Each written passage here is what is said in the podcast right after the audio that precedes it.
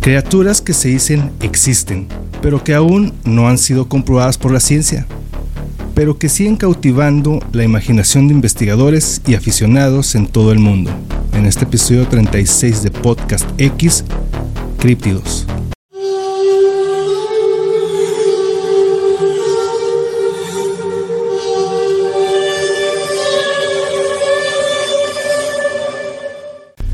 ¿Qué tal? Están escuchando el episodio 36 de Podcast X, un podcast en el cual hablamos no solo temas paranormales, sino también temas y personajes que a través de la historia dejaron huella no solo por la trascendencia de sus actos, sino también por lo perturbador que estos pudieron llegar a ser. Yo soy el Chino X, dándoles la bienvenida en este nuevo sábado conspiranoico, sábado de cosas raras, peculiares y más cosas que se ven en esta versión de la simulación que nos tocó ir y que todos somos parte. Y eh, para muestra de que vivimos en una pequeña simulación, eh, veremos ahorita un poco de los críptidos, pero bueno, antes que eso, pues presentamos aquí a Belial Coslova. Este, me quedé así pensando en la simulación y que si estamos ahí, pero ¿qué onda? ¿Escuchas cómo están? Bienvenidos a otro episodio de Podcast X. ¿Cómo están este sabadito de buen clima? Está decente el día de hoy, Un poquito agradable, un poco de tierra, pero pues bueno, está Nada, que unas buenas frías, no, una buena banquetera no resuelva. Entonces, pero ahorita por lo pronto vamos a ver algunos. No, no hagan eso, no hagan eso. Antes de eso, no se les olvide suscribirse, dejar su like, comentarnos, compartir. nos pueden escuchar por Spotify o por cualquier otra plataforma donde escuchen podcast. Igualmente, pues aquí en YouTube. Y bienvenidos a toda esas, esa bonita comunidad que poco a poco se han ido sumando aquí a nuestro canal. Muchísimas gracias. De igual forma, los invitamos a que nos sigan en Disturbia MX, donde pueden encontrar variedad de productos muy buenos que les pueden gustar, como lo que tenemos aquí. Este es uno de los diseños que tenemos aquí. Ah, pues aquí también trae el de Beyond the Stars. Que también está muy bonito el diseño. Tenemos este de Believe, también para esos amantes de los, de los ovnis. Aquí lo pueden ver, lo pueden checar mejor en, en el catálogo y en la página de Disturbia MX. Ahí en la eh, descripción del, del, video pueden checar, están los links donde pueden ingresar a la página de Historia MX, pueden checar el catálogo digital, perdón, ahí también está el link y también está el link para que lo chequen ahí en Mercado Libre. Así como esos, hay muchos diseños. Está la colección de Fallen que incluye de estos del aquí del podcast, Beyond the Stars, Believe. Ah, también está que traigo yo aquí de Baphomet. Todos esos tipos de diseños los pueden encontrar ahí y más, más cosas, tenganlo por seguro que van a encontrar algo que les guste. Bueno, dicho esto, ahora sí, vámonos con algo que son los críptidos, como, como les comentaba, pues es, es, también algo peculiar, algo extraño, algunos errores, esos glitches en la Matrix, esos famosos glitches en la Matrix, ¿no? Es que yo creo a lo mejor el término críptidos no es muy a menos que estés de conspirando acá como chino, por ejemplo, pues te vas a topar con ese término, pero normalmente la gente no está muy apegada a ese término, pero sí, si les decimos ahorita lo que vamos a hablar, obviamente todos estos que vamos a mencionar sí los han escuchado en algún punto de sus vidas.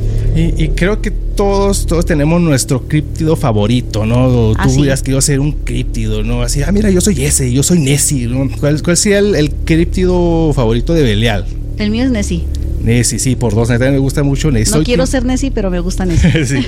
Soy Team Nessie también. Nessie y el Yeti son uno de mis favoritos. Sí. Eh, coméntenos cuál es su críptido favorito. Ahorita les vamos a mencionar, a mencionar algunos de los más comunes, los más populares, los que más se comenta y porque hay infinidad de, de críptidos pero pues vamos a enfocarnos más en los más eh, populares, ¿no? Los más comunes. ¿Cómo no? Vamos a ver.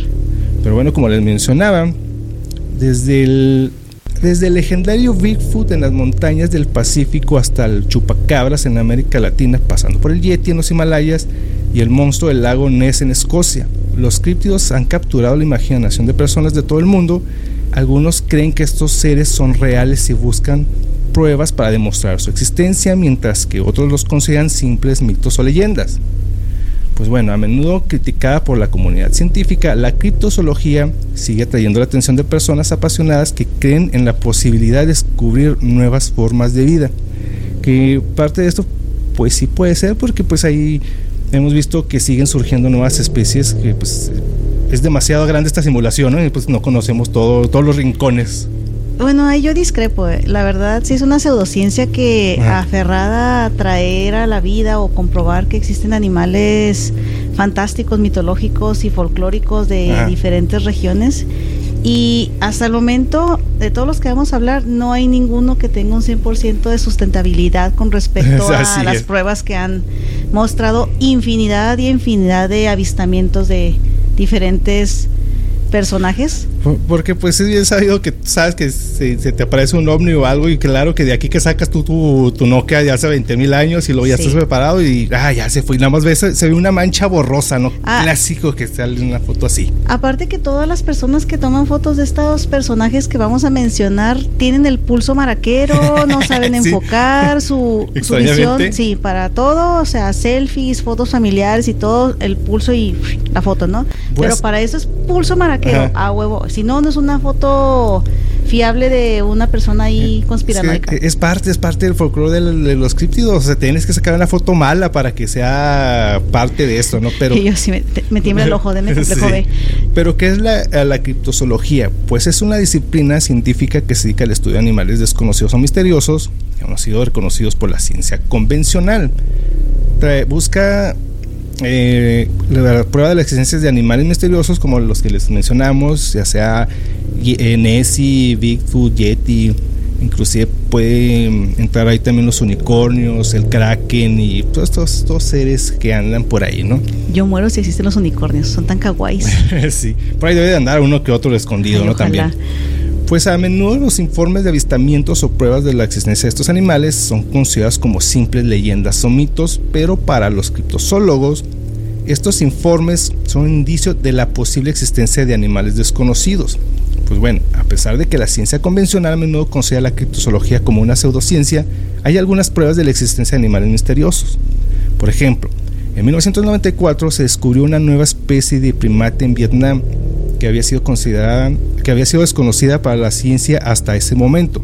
Otros ejemplos incluyen la aparición de una nueva especie de animales acuáticos como el calamar gigante, que pues bueno, todavía siguen surgiendo nuevas fotografías porque estos, pues estos sí, sí, existen, esos, estos calamares así gigantescos que andan ahí. Y querían hacerlo con el Kraken, iba a salir Davy Jones y... Exactamente. Ajá, pues, pues, es que parte de esto también, o sea, llegan los marinos y luego, no, me topé con un calamar acá enorme que casi se come el barco y... Pues, pues es que siempre le echan de su cosecha ah, en todos los mitos y relatos y cuentos principalmente de gente que quiere pues tener sus 10 minutos de gloria, ¿no? Sí, sí. Pues, bueno, pues claro, pues bueno, además la criptozoología ha llevado descubrimientos de animales que se quedan extintos. Como en 1938 se, descubrió un ejemplar vivo del coelacanto, un pez que se quedía extinto desde hace más de 65 millones de años pero pues bueno, aunque la criptozoología ha llevado algunos descubrimientos fascinantes, también ha sido criticada por científicos y escépticos.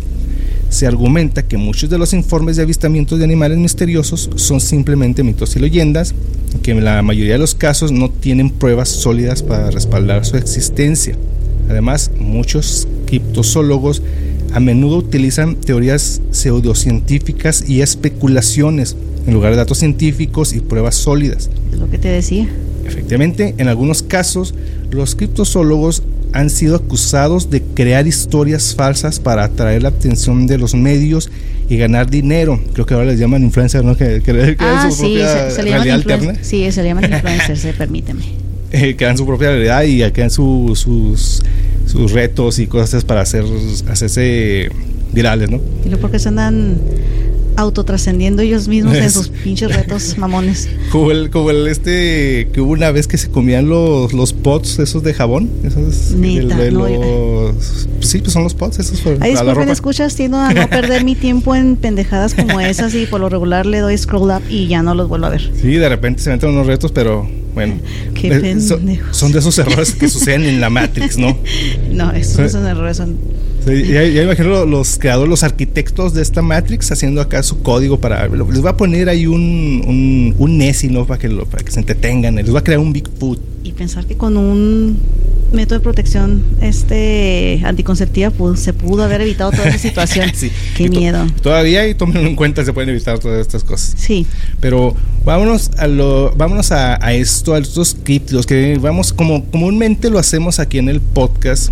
Hablamos eh, como en este, en este episodio, Vamos a hablar en, algo general de ellos, algunas características, porque la verdad algunos de ellos sí, sí ameritan un episodio, porque sí hay muchas cosas que, que traen todo esto... Y teorías agresivas incluso de ellos, o sea, donde se ha relacionado con asesinatos de uno de estos.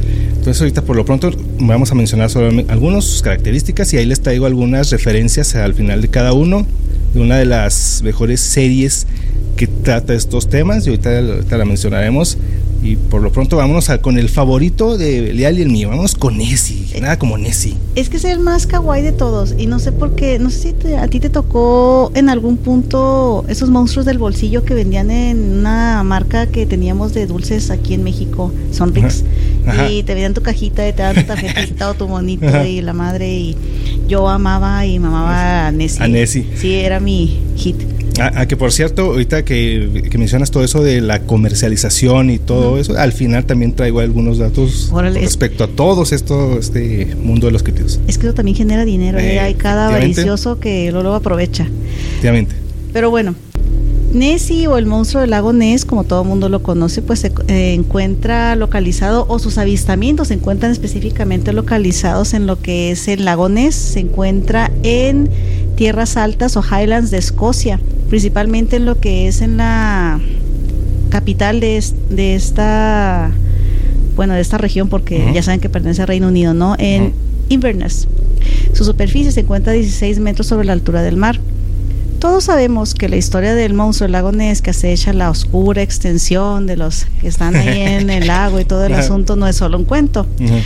Eso dicen porque incluso la página oficial de, Escocia, visitaescocia.com, dice que Nessie sí existe, o sea, te da indicaciones de qué puedes llevar, dónde puedes acampar, dónde te puedes posicionar específicamente para, para, verlo, para generar un avisamiento y hasta te dicen que cargues con tu cámara fotográfica porque realmente lo vas a ver. Obviamente, realmente sabemos que pues no no ha habido realmente una situación de que lo compruebe. Desde la Edad Media ya se creía que en cada lago habitaba un feroz monstruo. Hoy pocos creen todavía en estas cosas hasta el momento, ¿verdad? Pero los escoceses afirman que desde hace más de 400 años en el lago Ness vive y nada Nessie, un monstruo o tal vez un sobreviviente de la prehistoria.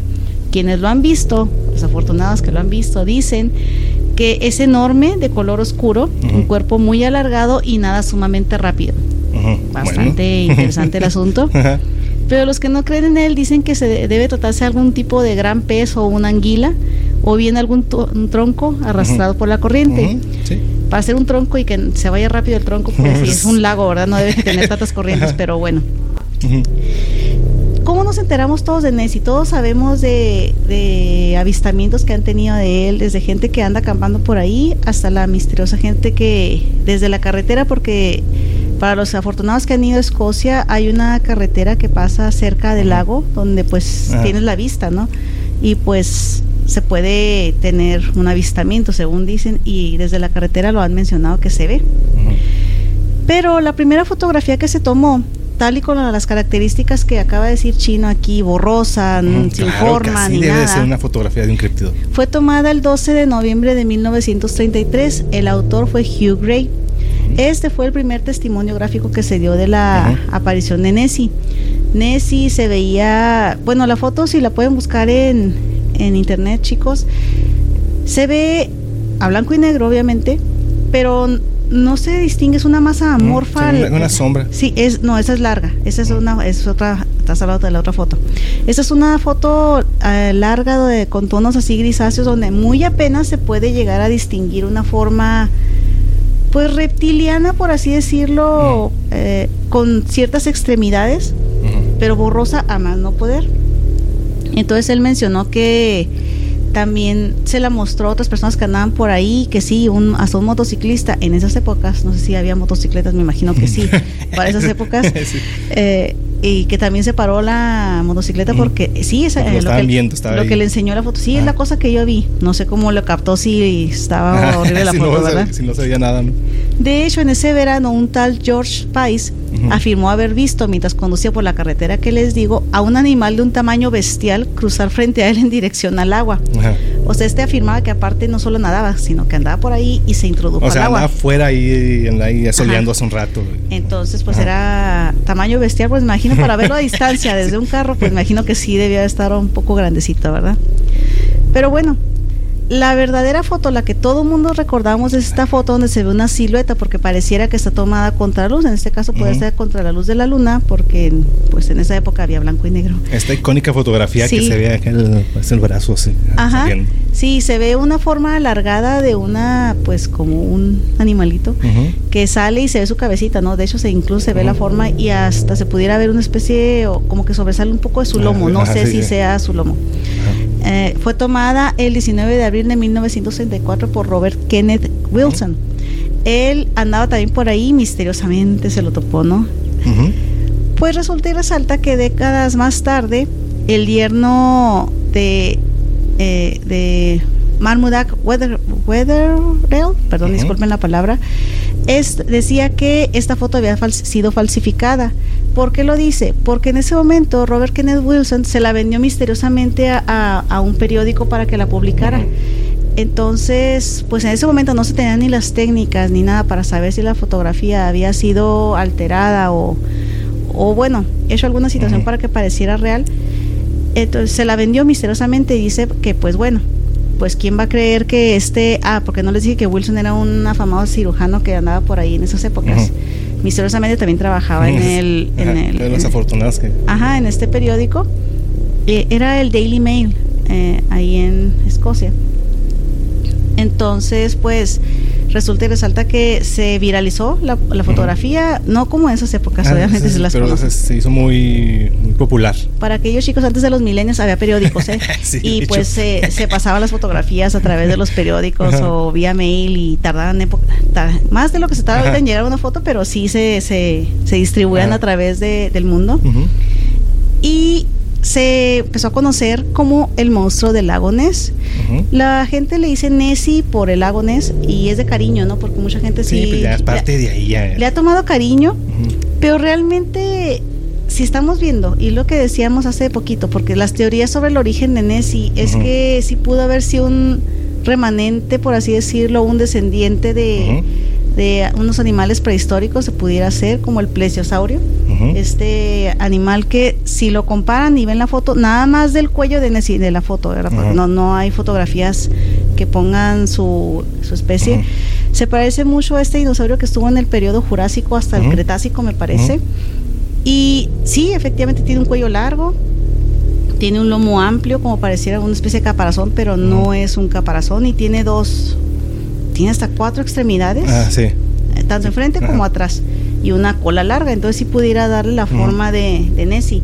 Ahora bien, que se haya generado realmente eh, una descendencia a partir de él y que solamente haya habido uno hasta el momento, pues está por comprobarse.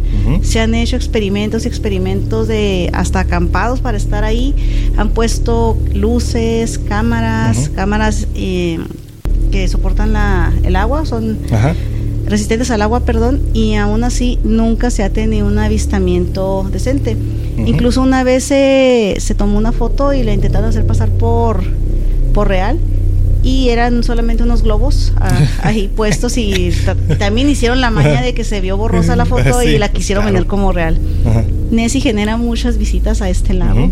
Lleva mucha mucha gente que pues está haciendo dando ganancia al pueblo que está ahí, pues y favorece la economía pero realmente a pesar de las mil vistas que se han dado, no hay nadie que tenga una... De los miles de testimonios, ¿no? O sea, miles de personas, pero no tienen una prueba. Es que nadie ha dado una prueba real. O sea, esta foto que hicieron en el 34 por el Wilson, sí se ve muy padre la foto, pero no te da detalle, porque como está contraluz, puede ser cualquier figura, puede ser un cartón ahí flotando que recortó y solamente lo puso en el agua. Pero te digo, no se ve sus facciones, no se ve qué tipo de piel tenía, si era realmente un reptil o algo así. Pues según ahí por el 93 se cree que la foto se fabricó con una ayuda de un juguete flotante y una cabeza y cuellos falsos. Pues es que realmente, pues como tú mencionas, se ve con tal se ve negro, se ve negro, ¿verdad? No puedes, no puedes distinguir nada, ninguna... Es que está contra luz. Ajá. También un tal Robert Rhines, el inventor que desarrolló el equipo de localización acústica que ayudó a encontrar los restos del Titanic, pasó 37 años de su vida buscando a Nessie. Murió en el 2009 sin concluir esa misión. Em, imagínate, pues... pues Pobrecito. Sí, se fue y pues nada, y resulta que nada más fue una leyenda urbana, ¿no? Pues es que pues, sí estaría ¿Te imaginas encontrar, aunque qué bueno que no esté y se esconda, porque pues ya que los ah, humanos ya no se encuentran algo y ahí quieren ir todos y sale peor, ¿no? La, sí, es a cazar al animal y ahí capturarlo y obviamente para solamente fines meramente egoístas. Ha habido varias series donde lo mencionan, ha habido otras, incluso películas donde dicen que se conecta entre diferentes partes del mundo a través de túneles, obviamente solamente capaces de, de, transitar por animales o especies marinas. Pues fíjate que yo soy, yo comparto también ese tipo de teorías que yo creo que por algún punto se comunican por debajo de la tierra, se entras por un lado y sales por el otro, pero pues necesitas tener ciertas capacidades para lograrlo, ¿no? Y yo opino que el humano no debe andar ahí, pues que... Ajá, sí, de hecho. Si tuviéramos branquias, pues bueno, échate, pero ¿qué andas haciendo donde no te llaman? Pues así es. La referencia que, que les traigo, en los Sex Files episodio, perdón, temporada 3, episodio 22, hacen referencia a Nessie, pero ahí lo llaman Big Blue en el lago Monster. ¿Tú recordás este episodio donde el, se pierde el cuicui, el cuicui, ah, el perro de la escuela, que se termina chuleteándoselo ahí el monstruo? Sí, se lo come. El, en, en, esta, en esta serie hacen referencia a todos estos criptidos que les vamos a mencionar. Hacen las referencias, pero no mencionan directamente, ¿verdad? Como aquí le pusieron Big Blue, pero el, episodio transcurre en que van a un lago donde desaparecen personas y eh, al último resulta que es un caimán supuestamente, o un cocodrilo, no recuerdo qué es. Pero al último es bien peculiar en esta serie, ustedes les va a quedar un recuerdo, que al último ya cuando se van todos, pues resulta que sí se ve ahí el, monstruo, ¿no? Se ve así como que se zambulle y se ve... Sí, se ve, misteriosamente nadie lo capta porque ya se habían ido, ¿no? Solamente nos dejan el el, screen de que eh, sí estaba ahí. Eso lo hacía muy comúnmente los X-Files, ¿no? Ya cuando ya antes de acabarse el episodio, pues sí, ahí estaba el monstruo, ahí estaba el fantasma. Pues era para dejarte la situación de que, pues sí, sí existía lo que estamos, pues es un X-File. Ajá. Y, claro que Scully, pues nunca ve nada, ¿verdad? Siempre está volteando, la están revolcando por el otro lado, la andan pataleando y. En buen sentido la palabra, ¿escuchas? sí. Eh, siempre le pasaba algo antes de llegar y eh, Mulder era el único que podía ver todo. Ajá. Ya, o sea, nada está viendo, Mulder sí, pero ya cuando, ¿qué pasó? Moldier, ¿qué pasó? Y lo que no estás viendo. Y la única vez que vio, no quiso creer. Digo que en él. Ah. Ah, que Scully. Pues bueno, mal, Scully. Es caes mal. Vámonos a Sasquatchar. Vámonos con Bigfoot, conocido también como Sasquatch. Bigfoot es una criatura alta, peluda, que supuestamente vive en las regiones montañosas de América del Norte. Tiene su equivalente en Australia llamado Yowie. A menudo escrito como un simio gigante, peludo y bípedo puede medir más de 2 metros de altura y pesa alrededor de 300 kilos. Obviamente ha sido objeto de muchos avistamientos, fotografías, subrayado y, con mayúsculas, borrosas. O sea, miles de avistamientos y fotografías borrosas. borrosas. Supuestos testigos dicen, eh, y digo supuestos porque pues tampoco no tienen ninguna forma de comprobar que vieron algo, ¿no? como el inglés Brian Hoxton Hodgson, un viajero que se topó en el bosque de California, lo que describe como unas huellas extrañas de tamaño considerable, dejó un testimonio en el diario de la Sociedad Asiática de Bengala, hablando de una criatura que, habría, que había salido despavorida para internarse en el bosque.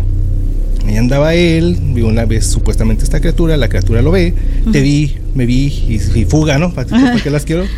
supuestamente sale corriendo y ese, ese es uno de los avistamientos, uno de los testigos que dice.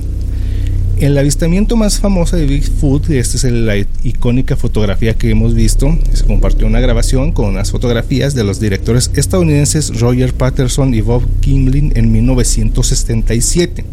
Afirmaron que estas imágenes muestran a una mujer Bigfoot en Bluff Creek, California, que son estas fotografías icónicas donde se ve una figura caminando y que, como que voltea para ver si los para ver si lo siguen viendo pues eh, se la transmitieron en muchos programas de televisión documentales eh, le han dedicado eh, pues ahora sí que episodios a descubrir este misterio de este Bigfoot ¿Sabes? Ahí me recuerda siempre esa foto porque es la que veo cuando está volteando y siempre se figura un Wookiee. Ah, Principalmente Chewbacca. Ándale, pues, eh, ahorita vamos a ver cierto, cierto parecido que sí, o sea, podría ser bien, podría pasar por un, por un Chewbacca. Es que parece un Wookiee caminando, no sé si sea Chewbacca, pero él sí parecía un Wookiee. Pues esta es tan popular el Bigfoot que en 1900 hay una serie que se transmitió de 1991 al 93, consta de tres temporadas y 72 episodios llamada Los Henderson.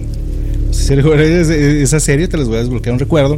Es una familia que uno de sus miembros es un Bigfoot. No me acuerdo de eso. Fíjate que no fue muy popular esta serie. Obviamente. pues que andaba lloviendo, ¿no? Pues que no había otra cosa que ver. No, no manches. Entonces estaba una familia y tenía ya su Bigfoot, ¿no? Andaba ahí, este típico así. Pues digo que no, no, no tanto porque pues nomás fueron tres temporadillas, ¿no? Entonces ahí tenían ahí su, su, su Bigfoot. Pues claro. Yo llegué a Alf. Ah, ándale, sí, creo que por ahí andaba. Alf también es noventera, ¿verdad? Sí. O es ochentera. Ochentera o noventera. Ajá. Pues, pues, pues, por ahí también andaba, ajá. Sí, nada más llegué a Alf. Pues por ahí, eh, como les menciono, también traigo una referencia en los Sex Files, eh, eh, temporada 3, episodio 20. Aquí este episodio, la trama es una supuesta abducción extraterrestre. El, el la, referencia de acá hacen a los Bigfoots es que una de las personas que es raptada, que está ahí, se lo llevan ahí al ovni, todo ese rollo, menciona haber visto un pie grande mientras estaba, mientras había sido raptado. En una de las escenas, Mulder y Scully discuten sobre la posibilidad de que pie grande sea una especie de criatura extraterrestre. Esto también este, esta teoría del, de que sean extraterrestres también puede ser, si, si, fueran reales, pues, ¿no? Para, a lo mejor puede ser alguna... Pues es que no sé, para Mulder todos son extraterrestres, todos. Todo lo que no tiene explicación es aliens. Sí, de, pues es que siempre lo dice, ya realmente no sé. Yo más bien pienso que haber sido un tipo de evolución, subevolución, mutación. Entonces, esa icónica fotografía que también se, se, desmintió, que incluso analizaron la fotografía y que no coincidían eh, según la distancia, encontraron muchos errores, ¿no? La distancia, la, la perspectiva, ¿no? y que a fin de cuentas que la forma de caminar, porque es un, es un video, no recuerdo cuánto tiempo dura, pero pues nada, alcanzan a voltear a, verlo y él voltea este pie grande, camina unos pasos y todavía voltea para ver si lo siguen grabando, ¿no? Y todavía se sale. Y traía un reloj aquí en la muñeca. la, referencia a Simpson. Sí, ese te ve tu reloj, no, no manches. ¡Oh, demonios! Y también, también existe la referencia a Simpson, hace una parodia precisamente ese video, de que fue un montaje es que curiosamente que todos los supuestos avistamientos lo ven, se asustan, pero no les hace nada, o sea, ni siquiera intenta por atacar o algo por el estilo. Una vez hubo hace poquito, de hecho esto salió en la última vez que lo, lo vieron, se supone que fue en Kansas, en Estados Unidos, donde supuestamente iba este señor de noche, porque la mayor parte de los avistamientos siempre son de noche. Ah, se dirigían a un lago uh, ubicado en la reserva de Cheney, porque ya es que pues también se ve en la parte norte de Estados Unidos y zonas boscosas de donde normalmente se ve eh, Sasquatch. Y pues iban ahí, no sé por qué tienen esa maña de ir, van manejando y van grabando, ¿no? No, no sé por qué lo hacen, no sé, no desconozco. Y siempre pasa algo raro. Pues resulta que pues iban llegando y llevaba con sus dos niñas, ¿no? Y en una de esas curvas pues resulta y resalta que hizo no sé por qué, si vas manejando, hace zoom en, tu, en tu camarita, ¿no? O no sé si lo tenga automático el zoom. Pero captó precisamente a un ser grande, eh, peludo, de aproximadamente dos metros y pico, según como está viendo él en la cámara, y eh, bueno, cuando en la cámara y a, decir de, este personaje. Y pues pues se para en, seco, voltea el mono. Este video está para que lo puedan ver, está disponible, búsquenlo así, avistamiento eh, Bigfoot o Sasquatch es de, real, ha captado un video. Es de febrero del año pasado, del 2022. Y pues nada más lo vio, se ve, se miraron, la niña atrás empezó a llorar y misteriosamente la imagen se volvió borrosa y se desapareció. Y lo dejas que empiezan a mover todo.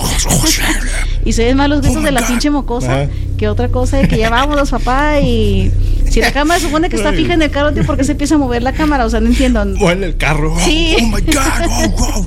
es lo que entendí. Dije, bueno, cada quien con sus cámaras, ¿no? Pero el punto, ya después se va y ahí termina el video. y ya lo ponen que tuvieron un encuentro cercano con el Yeti, digo no, con el con pie grande. Con pie grande, perdón, es que son familiares. Sí, son compillas, son Sí, son compas. Y y ya, o sea, ahorita lo tienen, ese, ese es el último avistamiento con video, porque la mayoría han sido con cámaras. realmente es como los fantasmas, si tú te toparas a, algo de este tipo, o sea, saldrías corriendo, yo sería las personas, ah, lo estoy viendo, no, pues, yo corro atrás de él, ¿no? Para acá grabando, pero no, las, no sé por qué esas personas que dicen tener esa evidencia hacen lo mismo. Y o sea, por reflejo, como que al contrario, ¿no? Empiezan a mover, o sea, decir la cámara, los ruidos de madre. Y lo voy grabando, lo voy grabando.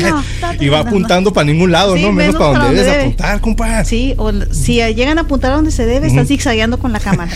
Y dices, ay, no, detesto ese tipo de Como dos, tres videos que de repente me pongo a ver así de, de videos paranormales y fantasmas. Ajá. Y, y mueven la cámara y tú tienes que distinguir dónde está el lente, ¿no? Pero, no, o sea, ves una sombra, ese, ese, ese, es un gente sombra, pero güey, puede ser cualquier cosa, eso no es un fantasma. Por más que lo narran y así, es que ahí estaba el animalón y no sé qué tanto, y tú dices, bueno, este güey que me está relatando tiene un chingo de pareidolia porque yo no veo ni madre lo que me está diciendo. Y aferrados, hasta hacen como que esa música tenebrosa, así, que van creciendo para que te te salga un screamer ahí por algo por el estilo y dices, no, no, qué, qué, hueva. Yo la verdad no sé tú cómo tienes paciencia, chino. Yo la verdad es que sí pierdo muy rápido la paciencia y los estribos al estar viendo ese tipo de cosas. Pues, pues es que la verdad pues yo siempre he sido fanático de, ese, de esos videos. Por eso te mencionaba ahorita el de empiezas viendo un video de Omni captado en vivo y te vas a Duende captado y luego de esos videos así bien random de baja calidad. Es lo que me molesta, de baja calidad. o sea, te lo voy a creer y te lo voy a comprar si me muestras un video así directo y te diga, ahí está. ah, está bueno, ya te creo, no pasa nada. De hecho, vine con el Yeti, mira, se viene a cenar con nosotros. Ah, que ahorita vamos a presentar nosotros a, nuestro Yeti. A nuestro, propio Yeti particular. Aquí del, podcast. Y no estamos hablando del peje lagarto, no. Estamos hablando de Yeti de verdad. Aunque ese es un pejeluche. Sí, eh, vamos a presentar aquí a nuestro, a nuestro Yeti que tenemos en cautiverio. Se los presentamos. Este es nuestro Yeti, les presentamos a nuestro Yeti que tenemos aquí en cautiverio. Es, el, nuestro criptido que viene, viene de gala, gente de Spotify, dense la vuelta aquí a YouTube para que conozcan a, nuestro Yeti. A ver si, si quiere saludar. Ahí está, el saludo.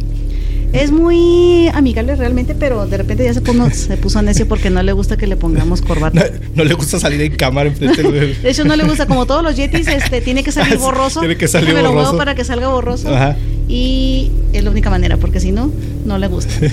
Saludos para, para, nuestro Yeti. Y, bueno, aquí ya nos va a mencionar que el, uno de los primos. Está bien pesado, por cierto. Está bien gordo, no manchen. Es Sasquatchar para allá. Sí, Sasquatch ahí. ahí. Uno de los primos cercanos de Bigfoot, que es precisamente el Yeti. Pues es que este ha sido eh, visto y se le ha considerado el primo hermano familiar lejano de Sasquatch.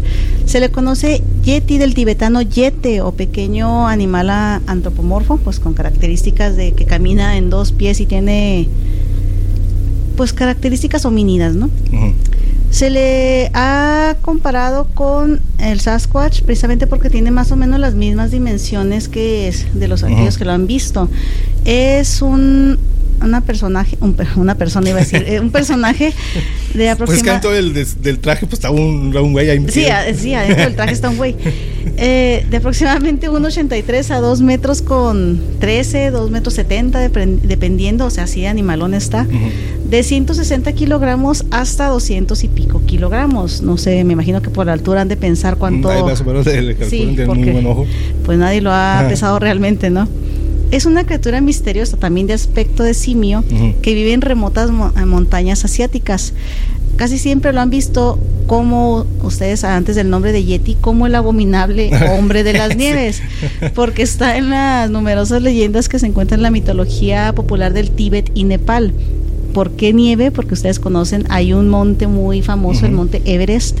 Entonces, pues es una zona que tiene nieve y pues quienes lo han visto en sus delirios a la hora de estarles faltando yo creo oxígeno por las altas eh, sí por la altura que tiene en esas montañas pues yo creo que alucinan y ven al Yeti Supuestos avistamientos se han registrado durante siglos, sus huellas han sido detectadas y se han recogido lo que algunos afirman también eh, restos. Me imagino que han de decir, no, pues aquí se murió un yeti y aquí lo encontraron, ¿no? Eh, varios equipos de biólogos eh, estadounidenses han encontrado eh, huesos que han llevado misteriosas personas, bueno, senderistas, ¿no? ¿Cómo se llama esto? No se llama senderistas, son los que escalan. ¿Están haciendo expediciones o...? No, los que escalan, los... Ay. los escaladores. Sí, los que hacen, se me fue la palabra. Los escaladores que escalan. Ay, disculpen, me dio COVID hace un año y se me va la palabra, pero ellos, el punto es que van, suben y recogen pues huesos ahí tirados, ¿no? Estos equipos de biólogos han descubierto que son restos de osos, que son restos incluso de humanos que quedaron atrapados ahí, que son de cabras, que son de monos o de cualquier cosa menos de, algún animal que sea desconocido, en este caso el yeti. A lo que voy es eh, que dicen que no, que sí, pues cómo puedes decir que es una persona o un personaje que no conoces, pues es que todo lo demás se tiene documentado y puedes decir es que esta, este hueso pertenece a tal o cual cosa. Se han hecho pruebas de ADN para realizar eh, um, descarte de este personaje que fue que fue visto en diferentes ocasiones, como les digo, por excursionistas, o sea, no me acuerdo cómo se llaman ellos, pero sí eh, en cuevas del altiplano del Tíbet y región del Himalaya. El Yeti o el abominable hombre de las nieves se dice que es un simio emparentado con pie grande. Hay algunas teorías que durante la última época glaciar que tuvimos, pues a lo mejor al irse desplazando, pues pasaron por el estrecho de Bering, igual que nuestros antepasados, como dice la, teoría de la evolución. Es que me dejó un poco de pelo, mijo. Ahí disculpen. eh, sí, el Yeti pelechan bastante. Sí. Y dicen que pues pasaron y pues ahí se fueron reproduciendo. Entonces estos serían como que los progenitores de la nueva especie que tenemos aquí en, en América. América, el continente americano, no Estados Unidos. Ah, claro. No hay quien diga que América, pero bueno, son cosas que no quiero meterme ahí en el asunto.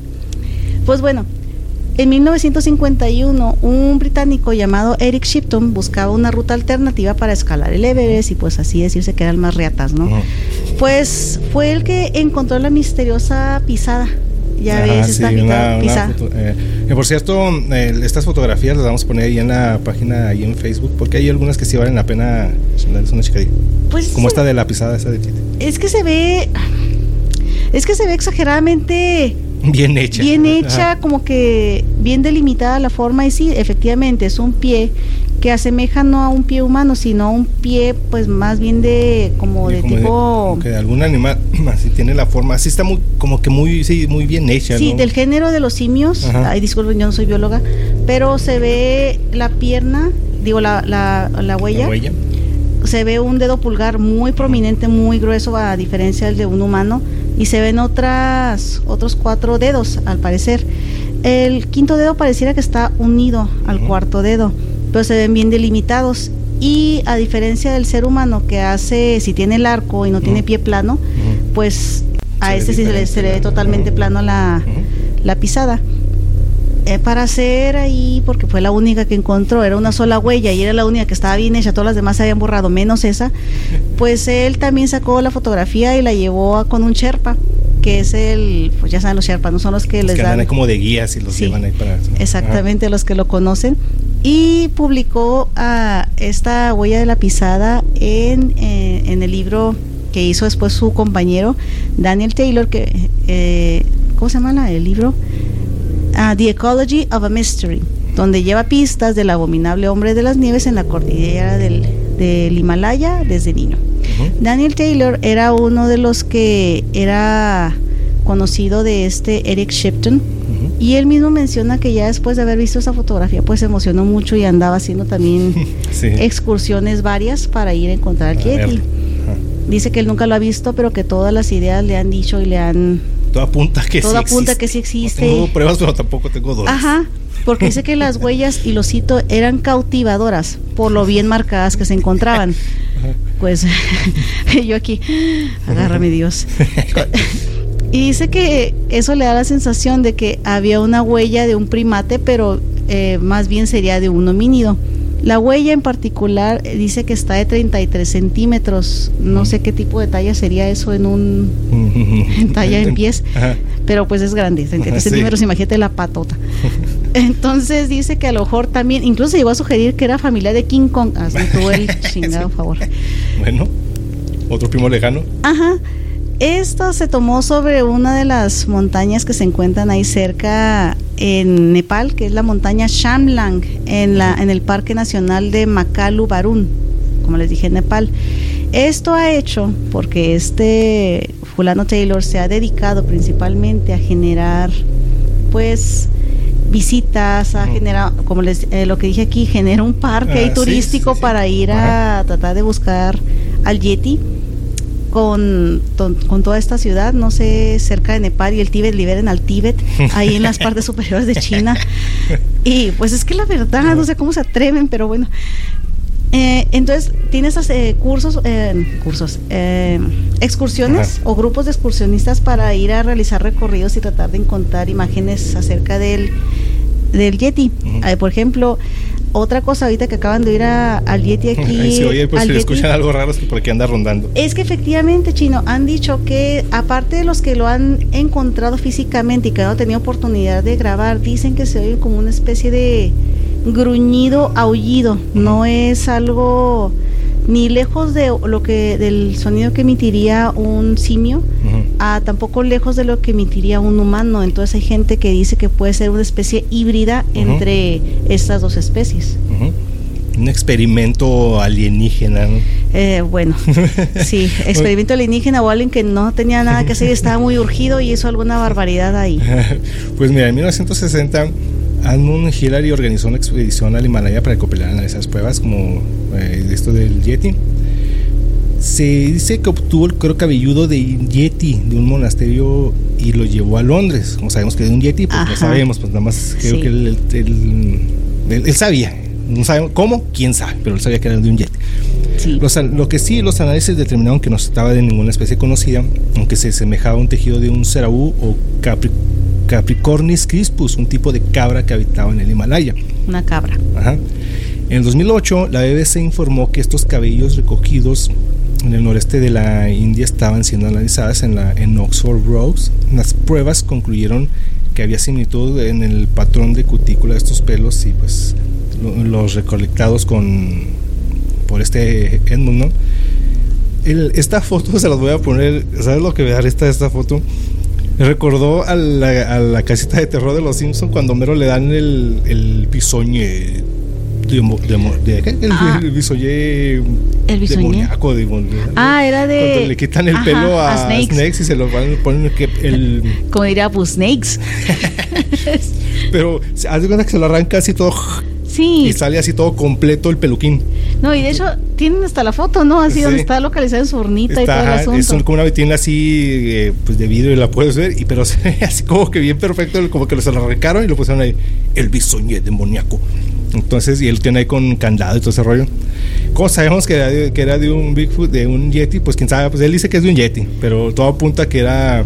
Porque también, a veces cuando hablamos o mencionamos la palabra Yeti, se nos figura que es así, pues es el nombre de las niñas, ¿no? Blanco como sale como referencia en Star Wars, también creo que es en el Imperio Contraataca, que se entra en una cueva y sale un mono así eh, de, pelo blanco, ¿no? En Monster Inc. también a ese, pero ese lo aventaron por haber alterado o tratado de meterse con el correo, eso no se hace. Entonces, pero los pintan así de pelaje blanco, ¿no?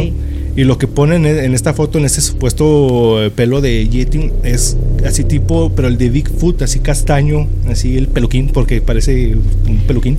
Yo miraría más bien que a lo mejor puede tener otro tipo de pelo de otro color, pero el hecho de que haya tanta nieve, a lo mejor lo que vieron es que está cubierto de nieve y por eso lo vieron blanco, ¿no? Ajá, eh, ajá, puede ser. Lo que también no sabían escuchado, así lo habían escuchado, es que el Yeti tiene un, un familiar, me imagino que igual este Bigfoot, porque pues son familiares, ¿no? El Chuchuna. El Chuchuna es la versión rusa del Yeti. Ellos, este eh, lo habían visto supuestamente en Siberia y al igual que el Yeti el pie grande se dice que será muy difícil de verlo porque muy pocos lo han visto y cuando lo han visto solamente ven una masa gigante de aproximadamente las mismas dimensiones que mencionamos hace poquito y no han tenido eh, contacto ni para poder llegar a tomar fotos. Ellos sí han mencionado que lo vieron, pero pues por las condiciones no tenían tiempo de ir a buscar su bendita cámara y darle un llegue. Pues se llama Chuchuna. Y ahorita que estás mencionando eso, si se recuerda el incidente del paso Diatlov, que es, esto nos habla de la muerte inexplicable de nueve ah. excursionistas durante esta ruta que pasó en las montañas Urales en la Unión Soviética. por mí ya nos, anda el Yeti moviendo las cosas. Ya nos está atacando el Yeti. Ahí por, por en 1959. El, esto una de las teorías de lo que le pasó a estos excursionistas es que un, andaba un yeti por ahí los por las extrañas circunstancias en que murieron ¿no? estos excursionistas. Entonces una de las teorías se la, se la atribuyen a que fueron atacados por un yeti. Es que está raro no bueno no sé si nos ponemos a, a ver la situación de los miles y miles de avistamientos de cada una de estos seres Nada más el paso de Arlo es lo único que han puesto donde ha habido incidencias humanas, donde los han atacado o incluso asesinado. Y están haciéndole una situación como que fue un ser misterioso, ¿no? Todos los demás, pues no, nada más lo ven, se van y huyen y voltean a la cama, algunos incluso voltean a ver si también están viendo, pero realmente no hay incidentes fatales, salvo este. Y pues bueno, otro que les traemos este también merece todo un episodio porque tiene ahí un trasfondo muy muy extenso de estos últimos que les voy a mencionar. Bueno, este es el famosísimo Chupacabras. voy a ah. faltar. Vean la serie de Chupa, está muy padre. Eh, esta, la película. Esto surgió en la década de los noventas. Pero fíjate que yo creo que todos tenemos esta bueno, algunos efectos Mandela aquí, por, por ejemplo, de que surgen en la década de los noventas, pero se cree o se dicen o se menciona desde 1970 en Puerto Rico y se extiende rápidamente a otros países de América Latina y Estados Unidos. El nombre de eh, chupacabra se refiere a esta criatura que según se dice ataca animales y les chupa la sangre. Los animales mutilados se han encontrado como pequeños edificios perfectamente circulares que varían de 0.6 centímetros a 1.25, ubicados en el, eh, profundamente en el cuello, justo debajo de la mandíbula. En la mayoría de los casos estos agujeros llegaban a la cabeza del animal, más precisamente en el cerebro, pinchándolo y por tanto, por lo tanto, pues matándolos. Pues, Chupándole la sangre. sí. ¿Cómo moriría entonces? bueno. Le chupaban.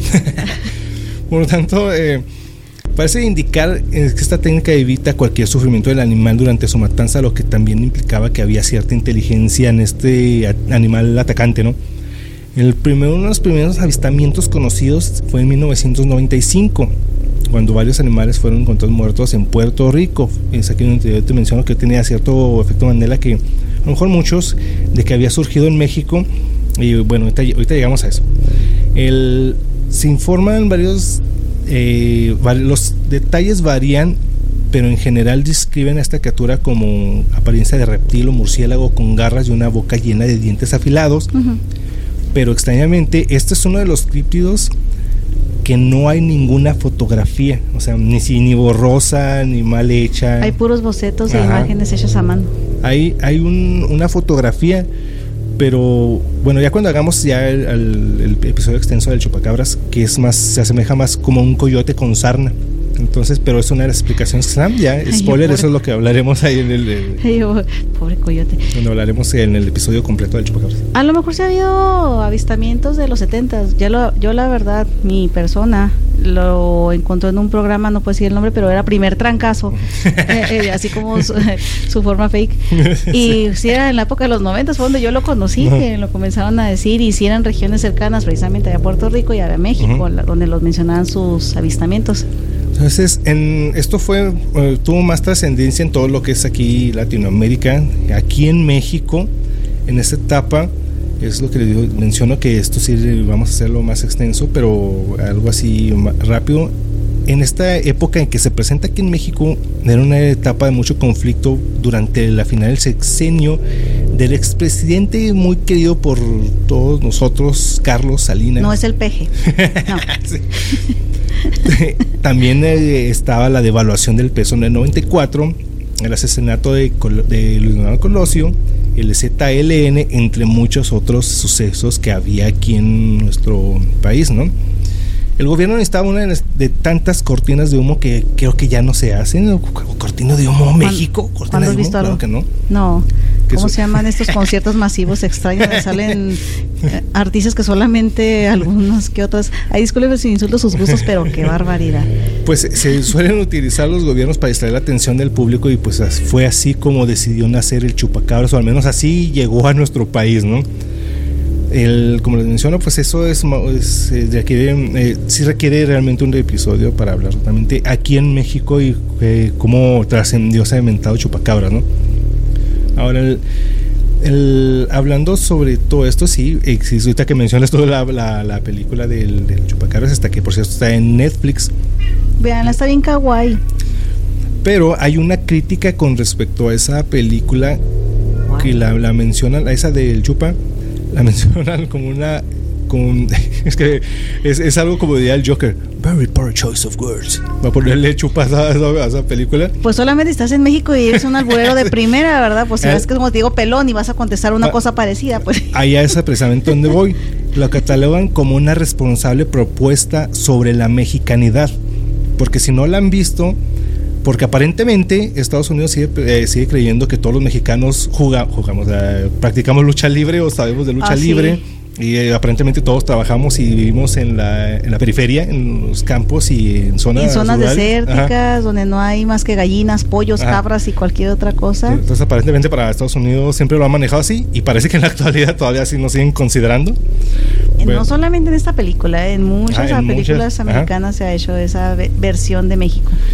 También existe una película eh, animada que fue en, estrenada en el 2016, que es así la vimos, que está muy buena, La leyenda del chupacabras, que está en oh, estos, es, una animación mexicana, está, eh, está buena, está entretenida también. Esa versión de la, la leyenda del chupacabras se asemeja más a los bocetos eh, de, la, de las visiones de estas personas de cómo se representaría el chupacabras. Es un ser ahí, hasta lo ponen con alas, tipo murciélago, ojos rojos, eh, tez verde y todo el asunto, o piel verdosa. A diferencia de Chupa, que lo pone como un animal más. Más eh, tipo nuestro Yeti que ahorita andaba. más quimeresco, se ah. puede ver de una forma así. Tiene más forma de una quimera, sin la cola en forma de serpiente o de serpiente. Y también en los X-Files, claro que también existe la referencia del Chupacabras, el episodio del 4, ah, el episodio 11 de la temporada 4 llamado El mundo gira que hace referencia al Chupacabras.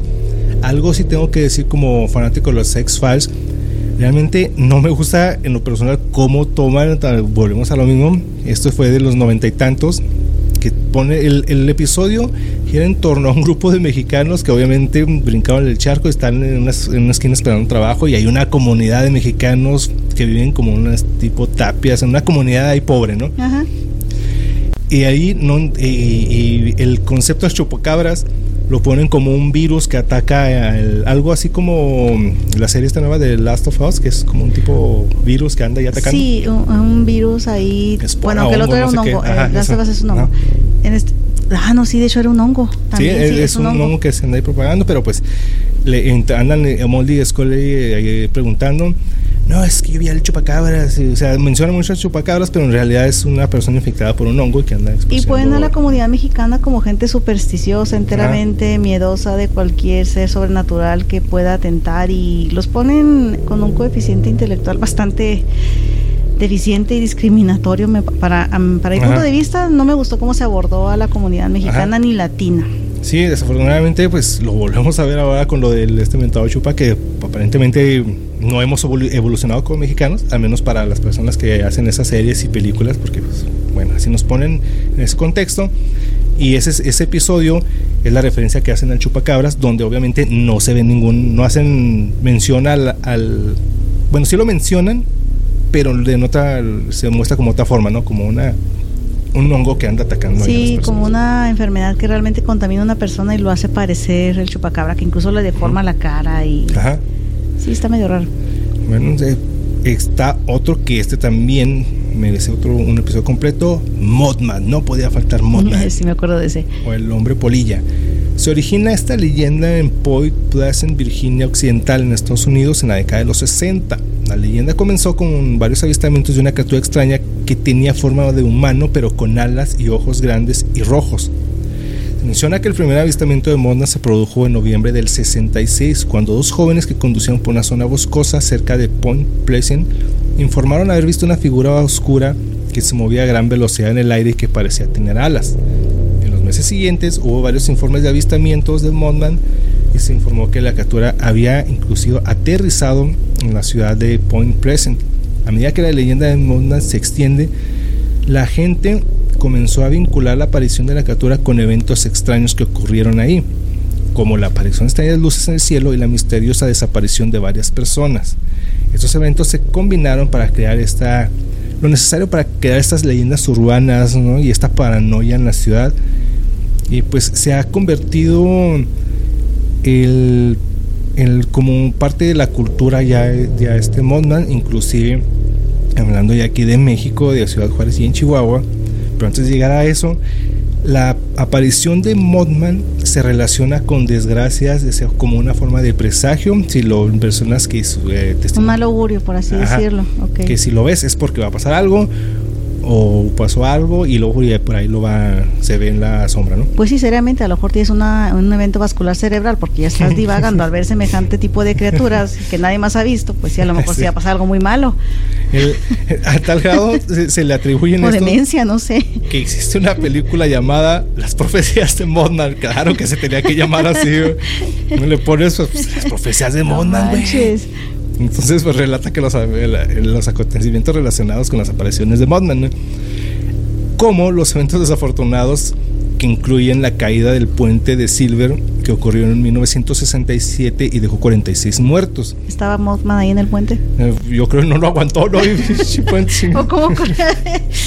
pues es que dicen los... Uh, pues es que ese es el punto, o sea, ¿cómo, cómo saben ellos? O sea, ¿dónde vieron al Mothman? Porque no hay uno, o sea por personas que dijeron, pues sí, yo te puedo decir ahorita que vengo de, me acabo de bajar de un ovni, ¿no? Sí, y, o sea, no sé, hace poquito hubo un, sismo en no sé dónde, en X parte del mundo y, ah, es que yo vi a sí. Así, así a la hora. Ah, sí. Ah. Entonces se cayó el puente, dejó 40 muertos, también se informa, a ver, son informes y personas que dijeron haberlo visto, ¿no? Para mi creencia fue culpa del rey demonio.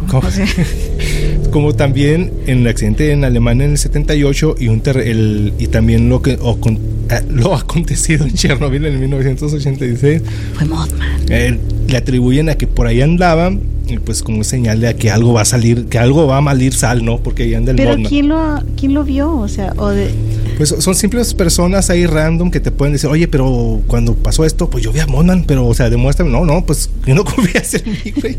Y yo te estoy diciendo que lo vi es porque lo vi. Ah, está bueno, ya con eso, ah, bueno, es, eso es suficiente. Entonces tenemos muy buena referencia, entonces usted dice que lo vio, bien. También aquí en Ciudad Juárez, eh, bueno, eh, más bien en Chihuahua, hubo un car show hace de esos, de esos shows de tocas monstruo o así, de esas caminatoras, ¿no? Ok que hubo un accidente por el 2003 donde se menciona, hay un video, lo estuve buscando, creo que ya los eliminaron porque ahorita lo que busqué ya no estaba disponible, donde se ve que esas Monster Truck viene de frente y atrás se alcanza a ver como puede ser un ovni, puede ser, pero dicen que es Mothman, entonces estaba, es pues, mal augurio, entonces por eso sucedió. era un papalote que venía atrás de la troca. era de esas antenotas, ¿no? Y era la banderita que iba ahí. Sí, o sea. está Mothman, pero con compas de la antena. pero no, ellos dicen que era un ovni, que era un avistamiento ovni o era Mothman. Papalote. Ah, ahí está la respuesta. Acabamos de solucionar el misterio de la antena del, camionetón. Pues bueno, en los X-Files, eh, temporada 5, episodio 5, llamado The Tour, mientras eh, Mulder y Scully eh, van, a, van a atender un llamado, van por una carretera. Hay, ah, sufre un accidente, una descompostura, hay un accidente y se detienen. Si recuerdas ese episodio que se bajan y ahí andan Boulder. Entonces, todo transcurre en que hombres han desaparecido ahí y ahí los ponen como que son hombres que vienen en el bosque. Se ven los ojos rojos se camuflajean ahí con el entorno. Andan desapareciendo allá las personas. Esa es la referencia que utilizan eh, Chris Carter con eh, referente a Modman en ese episodio. Si creen que les estamos haciendo una invitación a que vean los X-Files, sí, sí es correcto, ¿escuchas? Entonces, no, no, no me pagó Chris Carter para hacer promoción, ni tampoco, ¿cómo se llama? ¿Dónde están los X-Files? Ahorita en Prime, ¿no? están en No, no están en Prime, están en Star Plus. Ah, ok. Bueno, pues ahí está la, la free promotion para ustedes. Pero no nos han pagado nada nos han invitado al edificio de los, del FBI ni nada por el estilo, no. No, pero sí, véanlos. De hecho, se transmiten. Pero si puedes pescarte de acá, darnos una, un apoyito, pues no te vamos a decir que no. Pues bueno, pues es que somos fans de, de, de, de los X-Files. Y, siempre, pues es que todos los episodios de lo, en general de Sex Files tienen sus, son de estos temas y, utilizan las referencias, pero como les menciono, no, lo hacen directamente, nada más te ponen ahí como que... Para que lo tengas en cuenta o sepas que sí existen o se ha hablado acerca de estos seres. Otro es el Ogopogo, es descrito como una serpiente gigante o un monstruo acuático. Es una criatura que supuestamente habita el lago de Okanagan en Canadá que ha sido también objeto de búsquedas y avistamientos durante décadas. Según una leyenda indígena, este monstruo surgió de las profundidades del lago cada vez que las tormentas azotaban la zona, aunque el primer avistamiento se dice que fue en 1972 de 1972, aunque según se cuenta, desde 1872 ya había supuestamente avistamientos y había registros de que por ahí andaba algo por ahí, ¿no? Múltiples, testimonios describen como una criatura como un largo cuerpo ondulado, varias jorobas y una cabeza que asemeja a un caballo. A diferencia de Nessie, la, leyenda del Logopogo está mucho más documentada y existen numerosos estudios al respecto, como los que hacía una tal Arlen Gall. Es una autora de tres libros sobre la, leyenda del Logopogo que ha documentado todos los avistamientos habidos durante tres décadas, que son muy numerosos, sin embargo, las investigaciones científicas, pues, ¿qué creen? Pues no han logrado llegar a una conclusión, ¿no? A diferencia de, de Nessim, es, eso yo lo veo más posible porque pues cuántas serpientes así de ese tamaño como en, el Amazonas que están esas anacondas inmensas que ah, están eso pueden haber eh, no sé un tipo de anguila que son animales muy muy grandes no entonces puede ser posible más que que Nessie Ah, los que vieron la película Anaconda, por cierto fue un fail total, pero lo vieron. También exageraron mucho las dimensiones de la anaconda, ¿verdad? Pero sí, sí, pues oye, casi se come al, al, barco, ¿no? Por poco. Entonces, si hay investigaciones, aunque también hay fotografías de muy dudosa procedencia, de naturaleza borrosa. Entonces, Dejaría de ser un, un críptido si no. Ajá, sí, es que no eres críptido si no tienes una foto borrosa tuya. Ni ovni. Ajá, o sea, eso les enseñan. Les enseñan cuando a todos, vamos a juntarnos todos, tú eres Nessie, tú eres Pinguín, vamos a, juntarnos, tienes que dejarte tomar una fotografía, pero borrosa, hay que dejar a, echar a volar la imaginación, que le a traer un poquito. Ese es el sello característico de cualquiera de estos seres, tener fotografías borrosas o videos también sin sentido y borrosos. Ajá. Así es como se debe hacer un buen criptido. Tenemos este este está muy, muy bueno, la verdad. Sí, ¿Cuál es? Tenemos que ponerlo eh, más extenso. Es el demonio de Jersey. Esta es una criatura supuestamente con cabeza de cabra, alas de murciélago y cuerpo de caballo. El Jersey Devil es un criptido que habita en las áreas de Pine Barrens en Nueva Jersey, que ha sido objeto de búsqueda de avistamientos durante más de 200 años. Una de las historias más famosas de este criptido habla de un lugar llamado Leeds Point, en una noche tormentosa de 1735 se dice que una mujer cuaquera dio a luz a un niño durante una noche tormentosa, tormenta eléctrica, mucho aire. Algunos creían que ella era una hechicera. Se creía que esta mujer pues eh, era una mujer pobre, conocida como Madre Leeds. Tenía ya de entrada 12 hijos. Ah, nada más, o sea, otro no chingue. Bueno, algunos dicen que el niño nació deforme, algunos dicen que maldijo al niño por su situación desesperada, pues también se está viendo, pues. Señora, pues ya no le ponga o ponga un método de planificación familiar, o sea, pues obviamente no se reproducen solo los niños, tuvo que haber interferido. Tuvo que haber algo, tuvo que ver algo que ver. Sí, creo que tuvo que haber usted andado en una situación para. ¿Para qué me lo maldice usted a ella? Pues la culpa maldiga usted, ¿no? Sí, pobre mocosos en el caso. Creó al demonio de a este demonio. Otros relatos dicen que el niño nació normal, que adquirió estas características extrañas más tarde, como un cuerpo alargado, hombres alados, hombros alados y una cabeza grande como la de un caballo, patas hendidas y una cola gruesa. Según esta leyenda, el niño estuvo confinado hasta que se escapó por la puerta del sótano o por la chimenea y así es como el diablo de Jersey pues anda ahí vagando por esta ciudad. Aparte que le tiran mucho hate a, New Jersey y todo ese asunto. ¿eh? ¿Es New Jersey o es Jersey? Eh, eh, Jersey, es Jersey. Jersey, pues sí, Jersey. sí, pues sí. ah, ok, es Jersey. Quedó claro, pues sí. sí no, ya. Todo aclarado. Sí, pues sí, sí, pues sí. Dijo, diría Sammy, sí, pues sí. Eh, ahí, luego, ahí luego les platico eso. Ok.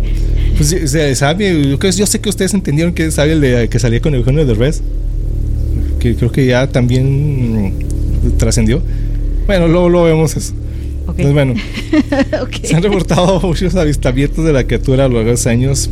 Y claro que los testimonios afirman incluso haber escuchado su grito distintivo no sabemos cuál, pero ellos dicen que es distintivo, puede ser cualquier grito de cualquier. No lo describe porque, por ejemplo, con Yeti Sasquatch, te digo que menciona estos tipos de aullidos, aullidos, gruñidos. Este nada más su grito distintivo. es que es como un grito, o sea, como pues si lo ponen con un grito como si una persona gritara. Pues pues, puede estar la llorona ahí, voy a decir que es el, demonio de Jersey. Entonces, pues bueno. No, si grita así como tú, sí, sí, corran, se susto nomás. sí. Entonces, este, este caso, ahí está el grito. Qué miedo. Todos, cualquier persona sale corriendo. Este caso me puse a indagar, ahí nos toman muy, muy en serio aquí esta ciudad.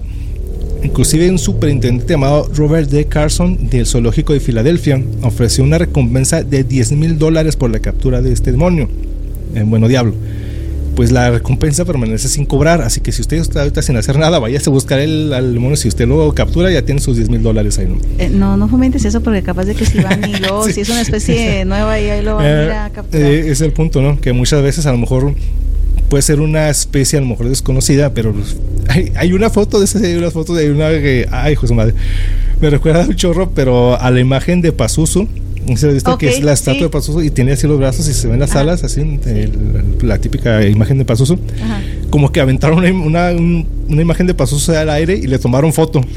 que se vea así estático el, el, monillo. No se ve ni siquiera movimiento. No, no, o sea, se ve, en las alas.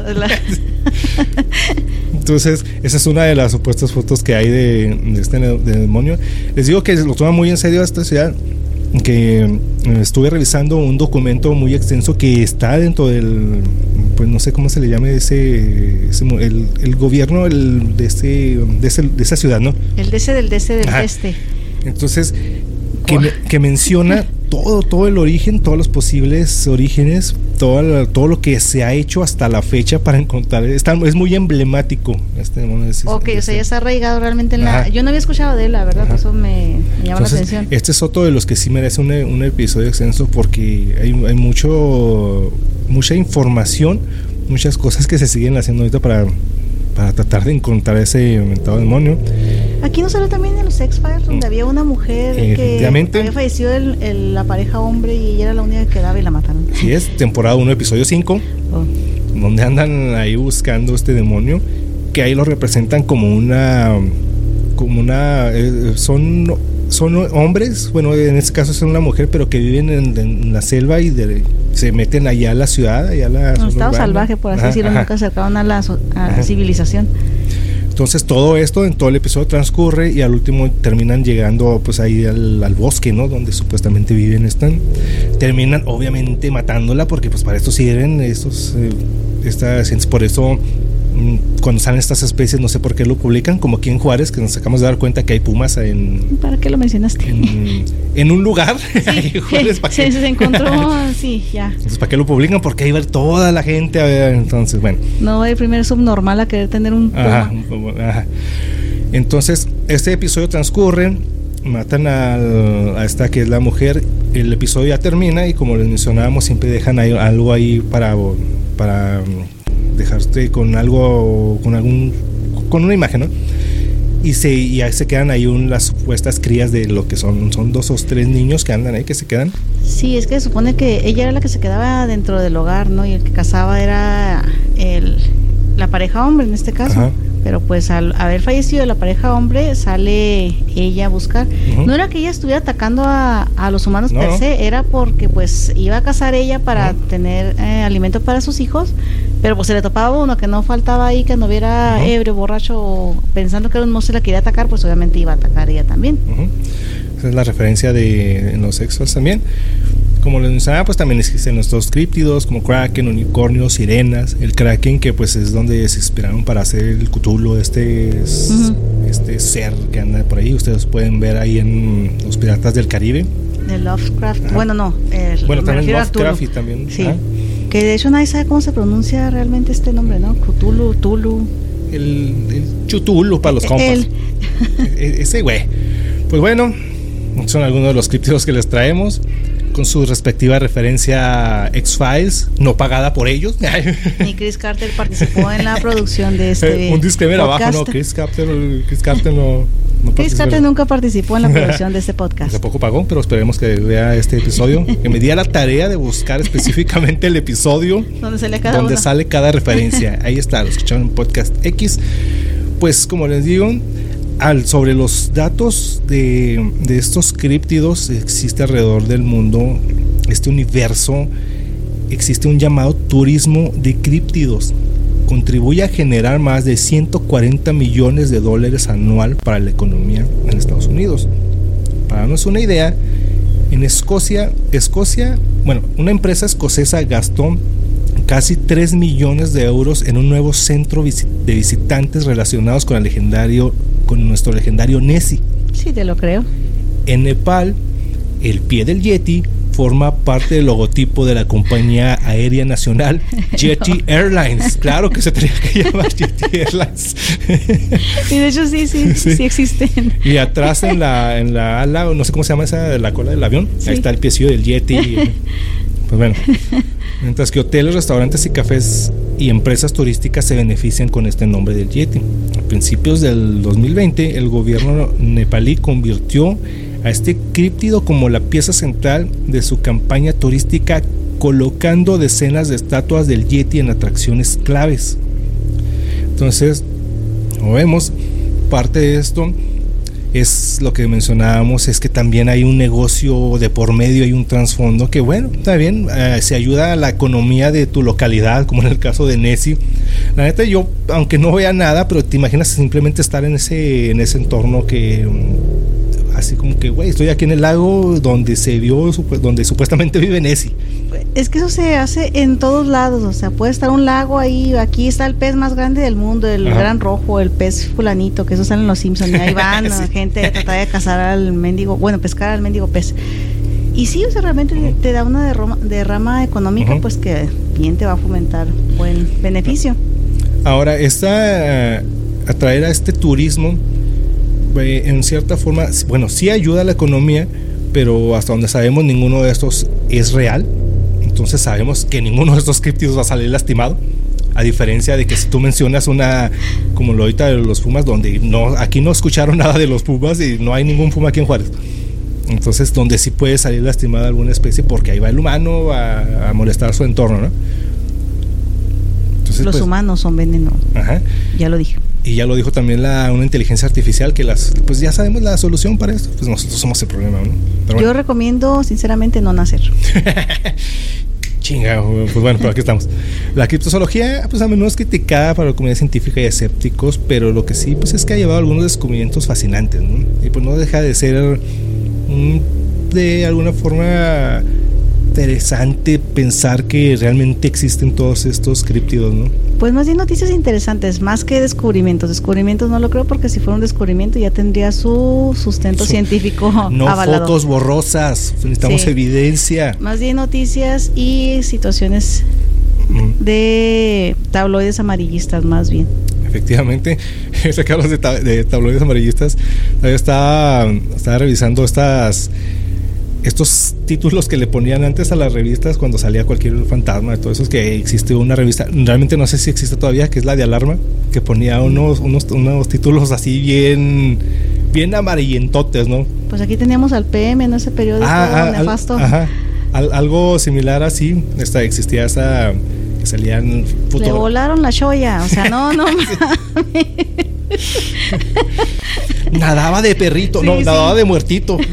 Estaba, Creo que nada de perrito, tal vez otra cosa china y no sé qué se está imaginando. Entonces, el, también porque como referencia también en los X-Files también sacaban acá sus tabloides del, supuesto Nessie o del que nació con cola y sale acá, pero bien, bien amarillentota la, la portada. También lo hacían en MIB, eh, Men in Black, ¿te acuerdas que ahí era de ellos donde se nutrían para ir a investigar sus... sí, Entonces, eh, eso, sí, eso sí, la verdad no sé si todavía siga existiendo esa revista, pero pues bueno.